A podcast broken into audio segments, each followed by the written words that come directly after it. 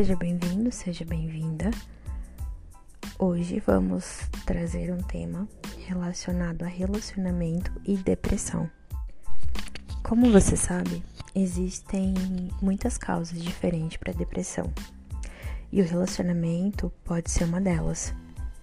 E o conflito no relacionamento está relacionado tanto para os homens quanto para as mulheres.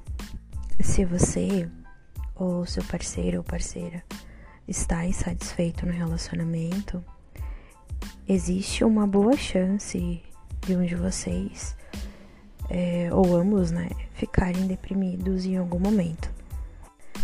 Segundo estatísticas, você sabia que as mulheres elas experimentam 25 vezes mais probabilidade de ficarem deprimidas quando há conflitos conjugais? E 50% dos casais que estão em conflitos, pelo menos um deles está deprimido. É claro, né? É, o termo conjugal ele é muito geral, ele não se relaciona apenas a casamento, mas a qualquer relacionamento íntimo e duradouro, como um namoro, por exemplo. Então eu separei algumas orientações para você conseguir fortalecer e construir e aprender a ter um relacionamento íntimo melhor.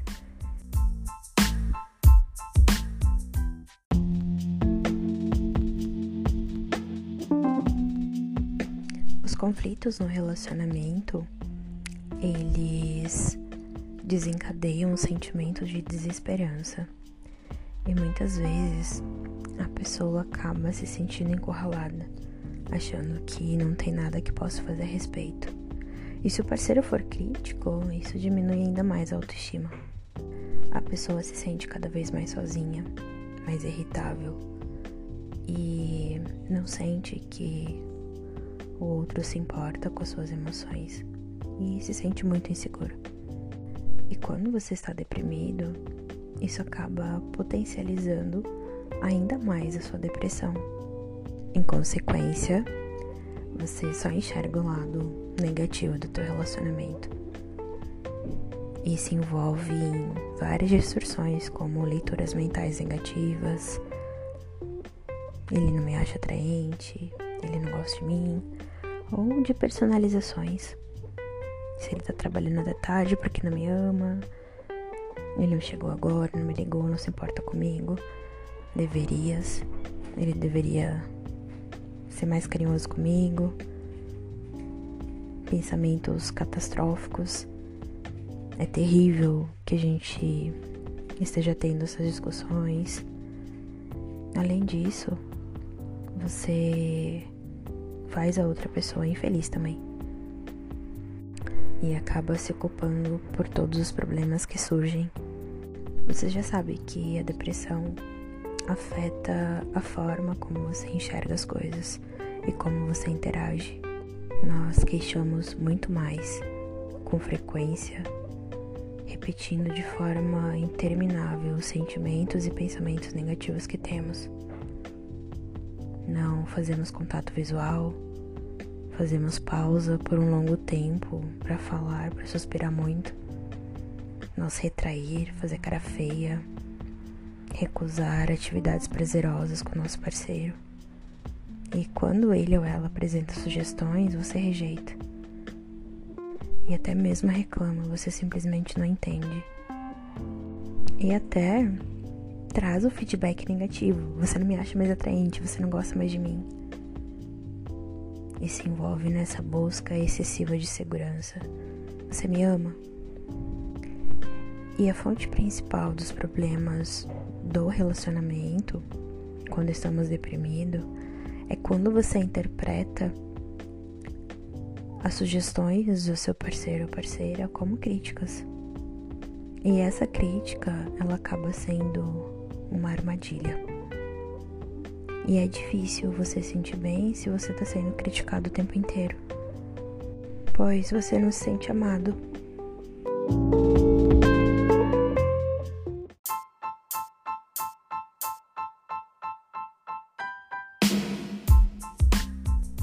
Existem várias razões que podem trazer conflitos no relacionamento. O primeiro passo é você reconhecer que a sua depressão é uma doença e que ela pode piorar o relacionamento. Casais em conflito têm problemas porque interagem de forma conflitante. Como seria o teu relacionamento se você conseguisse ser mais gratificante com o outro? Demonstrar mais reconhecimento, focar mais os aspectos positivos do que negativos, parar de desencavar o passado e focar no que pode fazer melhor hoje. Aceitar as diferenças, ser mais paciente, mais carinhoso, sentir que as emoções importam, obter validação e compreensão do parceiro, ser melhor em solucionar problemas juntos. Você não sentiria melhor o seu parceiro também? Como que a sua depressão ou do seu parceiro ficaria? Você pode mudar a forma como você age e você muda a forma como você pensa sobre as coisas algumas vezes quase imediatamente. E quando você pratica esses novos comportamentos e formas de pensar sobre as coisas, é muito provável que você veja melhores no teu relacionamento e na tua depressão. E você não precisa fazer uma observação e voltar lá na infância para desenterrar cada ferida e cada problema que você teve. E sim mudar o teu comportamento no aqui e no agora. Pois, se você for trazer e culpar todas as suas experiências da infância e da adolescência, você não se responsabiliza com a vida que você é agora. Nada é determinante. Você pode não ter tido um pai e uma mãe carinhosa, mas e aí, o que a gente faz com isso agora?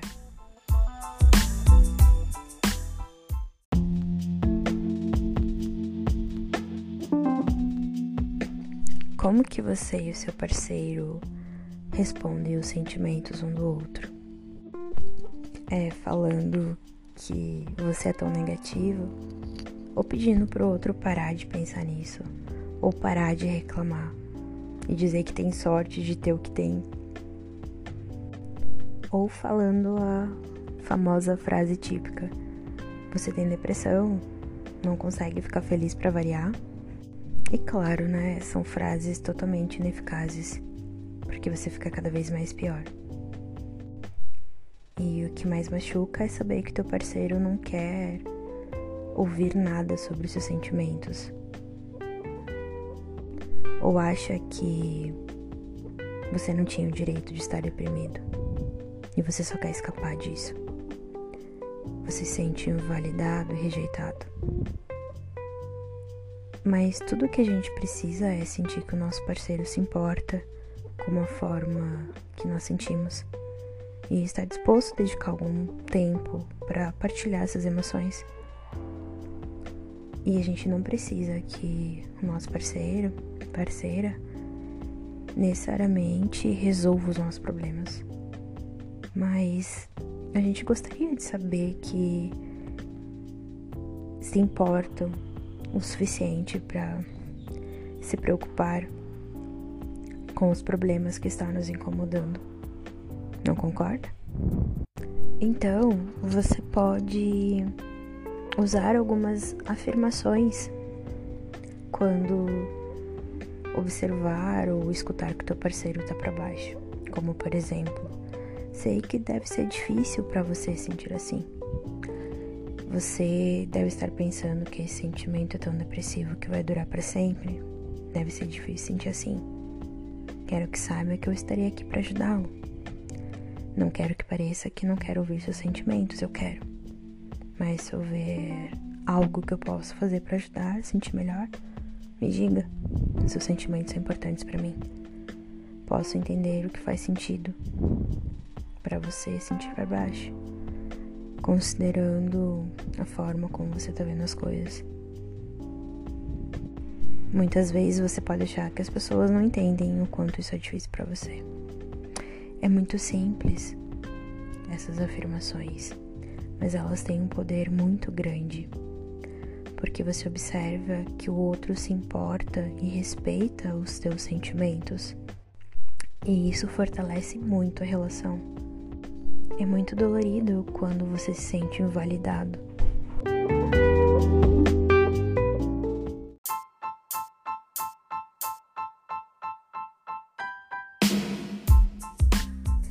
Muitas vezes, quando o nosso par vem até nós com um problema, queremos dar um apoio, então partimos logo para uma solução.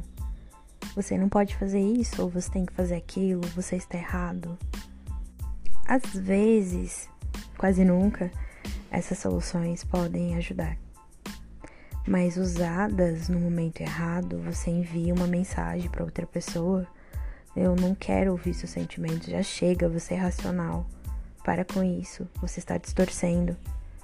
E talvez não seja isso que você quer dizer pro outro, mas pode ser que o outro escute isso. Como falado, queremos sentir que o nosso parceiro se importa o suficiente para ouvir o que está nos incomodando e não que a gente se sinta rejeitado ou ridicularizado, mas sim que ele se importa. E você pode compartilhar isso para a pessoa também. Quando você partir um problema, ele não precisa ser resolvido. Importante você também reforçar que você quer ser ouvido, não ajudado. Muitas vezes, quando você escuta o problema, ele já não parece mais um problema. Existem algumas pesquisas que mostram que pessoas deprimidas acreditam que as outras não validam elas, não se importam com suas emoções. E principalmente que o outro nunca se sentiu tão mal quanto elas e acham que seus sentimentos não fazem sentido. Se você é essa pessoa, ou você convive com um parceiro deprimido, você pode fazer uma diferença muito grande quando você se conecta aos sentimentos dele ou dela.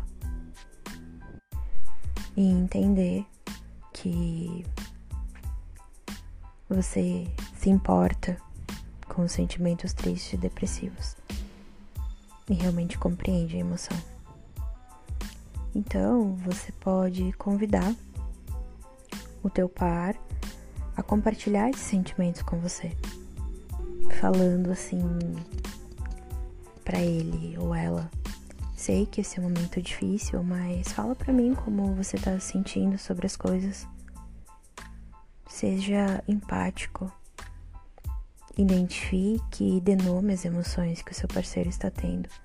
Parece que você está se sentindo triste ou mal com você mesmo tem a impressão que há momentos que você sente sem esperança sobre as coisas. Valide, encontre alguma verdade na perspectiva e nos sentimentos que o seu parceiro está partilhando com você. Quando validamos, mostramos que podemos ver os sentimentos da outra pessoa e nós entendemos o que ela realmente sente. Outra dica é você perguntar. Peça mais informações sobre os sentimentos, pensamentos e necessidades do outro. Balance a cabeça e diga eu compreendo. Demonstre alguma curiosidade sobre seus sentimentos. Pergunte sobre o seu papel no problema quando estamos tendo dificuldades com o nosso par, não queremos sentir que apenas um de nós é a fonte do problema. Depois de você ser empático, validar e perguntar sobre os sentimentos, é hora de você dar o próximo passo. O que você pode me dizer que eu estou fazendo para que você sinta dessa forma? Pedindo essa orientação, você identifica o teu papel no problema. É uma consequência natural passar pro próximo passo e perguntar o que você pode fazer para melhorar a situação. E peça para o teu par ser bem específico. Não aceite seja bom comigo. Pergunte, solicite exemplos do que você pode fazer ou ajudar para que o outro sinta que você se importa com ele.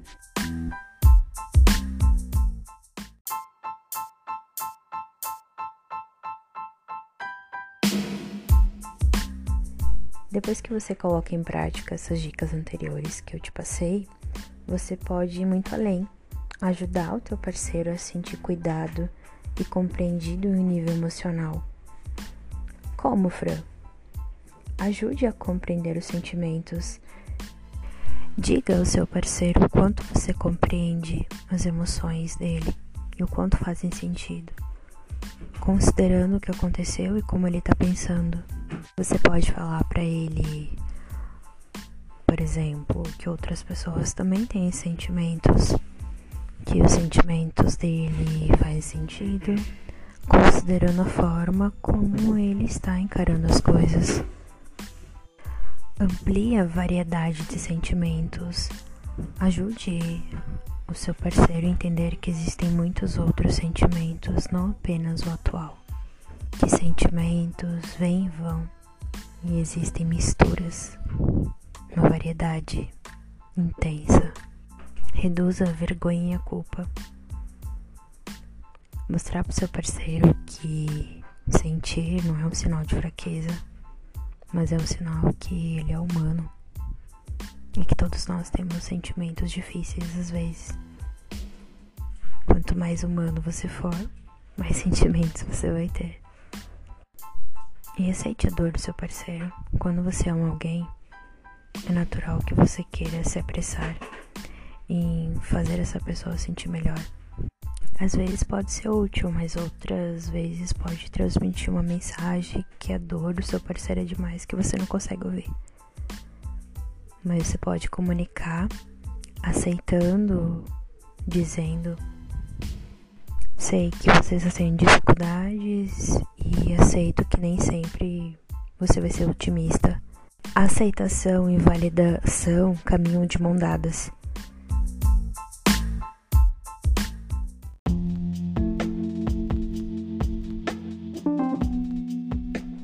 Não se preocupe em estar certo. Por mais que as tuas queixas estejam certas, isso não vai te ajudar no teu relacionamento. Acusando o outro que é ansioso, depressivo, temperamental. Estar certo sobre os fatos, isso não vai te aproximar do teu par, nem um pouco. Talvez você esteja investindo muito tempo em provar que você tá certo. Isso faz com que você fique preso a pequenos julgamentos não existe uma batalha.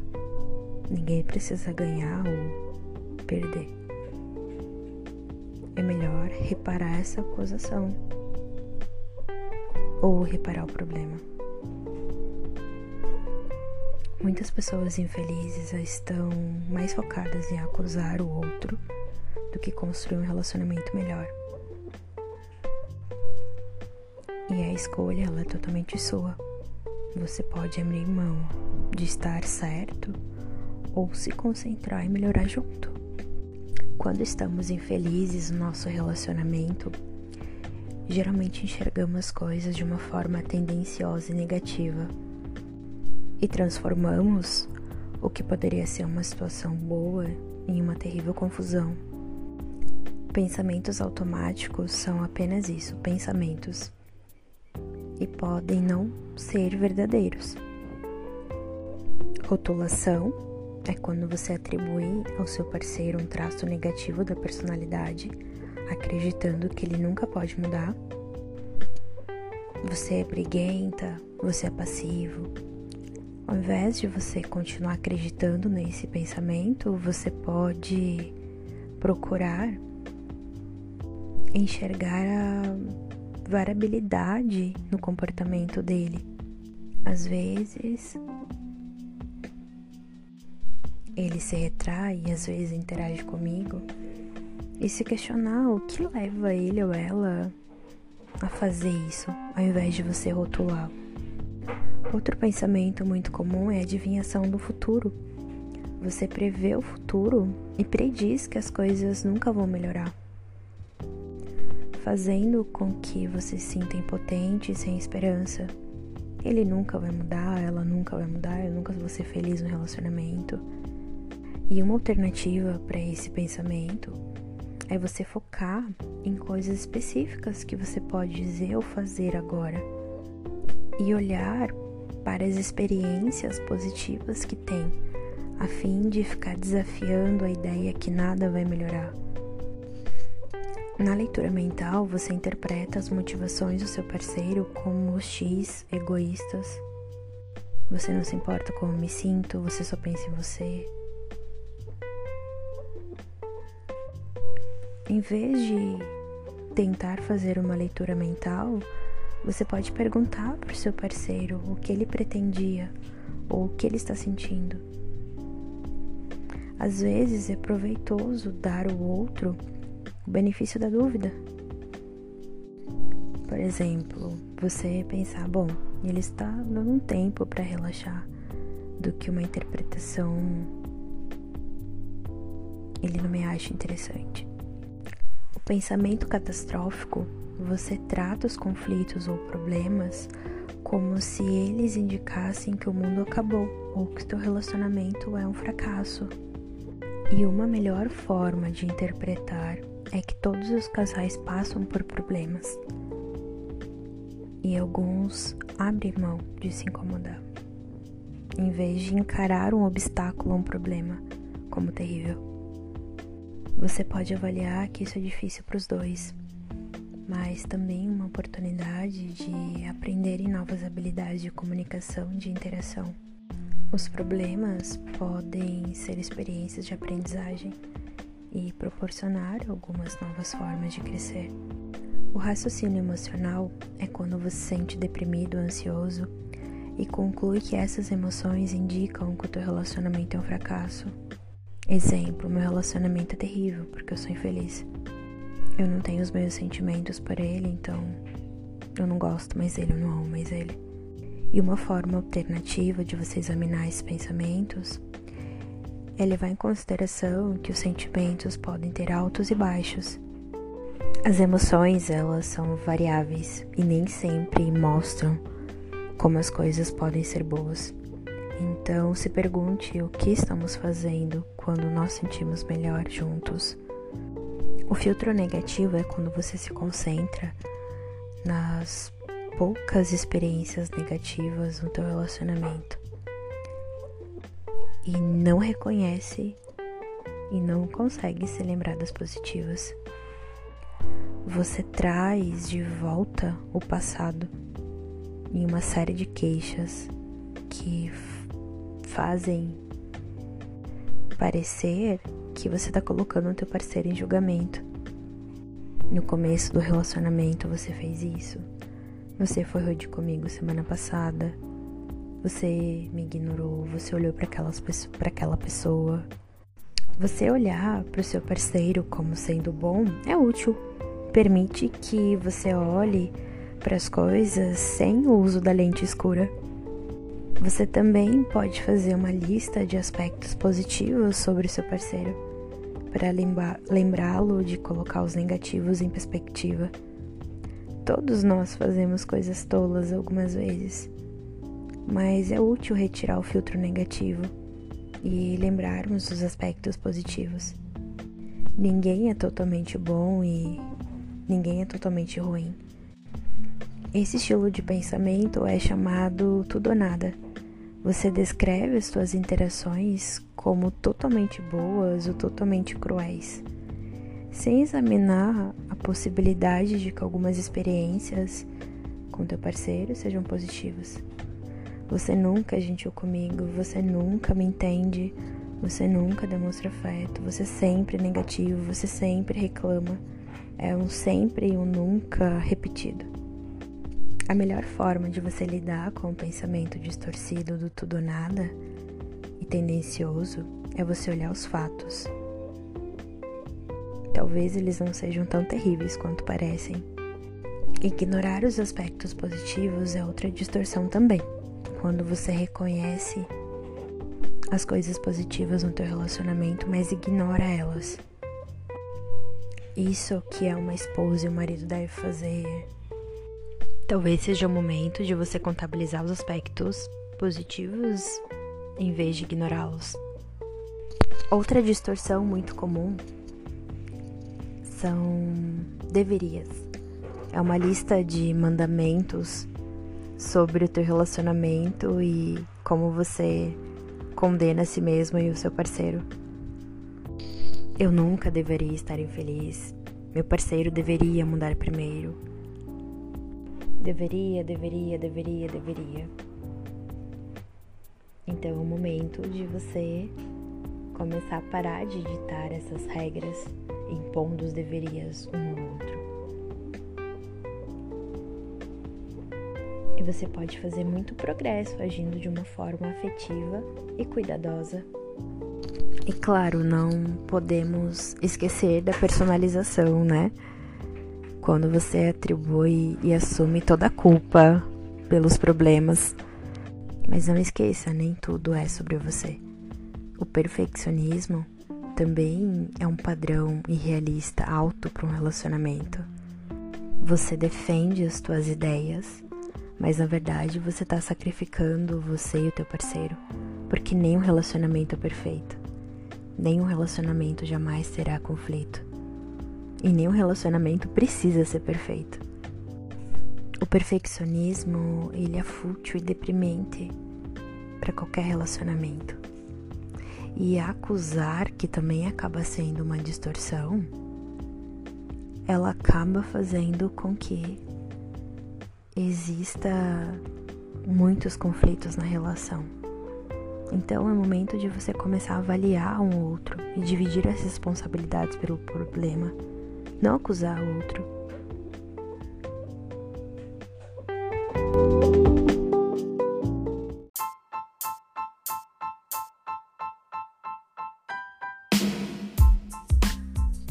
Precisamos ser honestos consigo mesmo e se olhar no espelho com seu parceiro e perguntar o que vocês têm feito.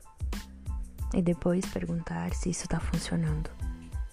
Uma relação é uma via de mão dupla. Se você não recompensa seu parceiro, você não, não receberá recompensas em retribuição. E essas recompensas podem ser elogios, atenção, afeto, algo que faça teu parceiro sentir melhor. Normalmente, uma pessoa em um casal em conflito reduz o teu o próprio comportamento gratificador com o parceiro quando acredita que não está recebendo recompensa dele. Essa é a regra da reciprocidade, ouviu falar? Você dá o que recebe. Assim, se é recompensado pelo teu parceiro, provavelmente você vai recompensá-lo. E claro, se você pune seu parceiro, o que você espera receber dele ou dela, além de afastamento e crítica? Então é muito importante vocês trabalharem esse comportamento.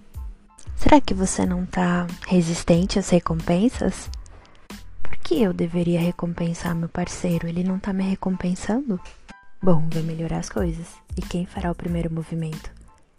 Se você não falar para o outro o que você gosta, o outro não é obrigado a saber, ele também não é leitor de mentes. Imagina você ir no restaurante e o garçom te perguntar: "O que você gostaria?" E você responder: "Bom, você já deveria saber." Seja específico ou específica nas suas necessidades e poderá tê-las atendidas se você esperar que o outro mude antes, você está utilizando uma estratégia um pouco disfuncional. Se você quiser que o outro te escute, aprenda a ouvir. A regra número um em psicologia é essa: se você quer ver um determinado comportamento, então recompense. O quanto mais rápido vier a recompensa, melhor. Se você observar algum comportamento positivo do seu parceiro, não perca tempo. Assim que possível, valide ele e recompense. Seja específico no comportamento. Diga, poxa, gostei do jantar. Você ensina teu parceiro o que funciona para você. Pergunte pro teu parceiro o que você fez é gratificador. Isso melhora muito o relacionamento. Pois você pede para ele ou ela dizer o que precisa. Não suponha que você sabe. Você consegue pensar em algo que teu parceiro fez ou disse durante a última semana que te deu algum prazer ou gratificação? Preste atenção em tudo que é positivo. Isso faz com que o outro se sinta apreciado. Você provavelmente gostaria de receber um reconhecimento, né? Todos nós queremos saber se o que estamos fazendo está funcionando. Tente ser mais afetuoso, atencioso e prestativo e observe seu comportamento de se retrair ou fazer cara feia. Quando você se retrai, você transmite a mensagem de que está incomodado com algo e resulta em muitos conflitos. Todos nós cometemos erros quando argumentamos e discutimos coisas. E agora é a oportunidade de você aprender com esses erros. Praticar novas regras de compromisso com o seu par. Aprenda e apresente a dificuldade como um problema a ser resolvido para vocês dois. Atenha-se a um tópico, em vez de trazer tudo à tona, incluindo louças na pia, falta de higiene. Limite um problema específico, um problema de cada vez. Aceite algumas responsabilidades. Não se trata de acusações, mas sim de melhorar a comunicação. Reconheça a tua participação nisso. Convide o teu parceiro para resolver o problema com você. Imagine vocês dois trabalhando juntos. Que maravilhoso, que gratificante um com o outro. E peça algumas ideias sobre possíveis soluções. Encontrar pontos de concordância, isso faz com que vocês consigam trabalhar juntos. E experimente uma solução com qual vocês dois concordem. Transforme as boas intenções e planos e observe como vocês podem colocar isso em prática. É uma questão de organização e planejamento.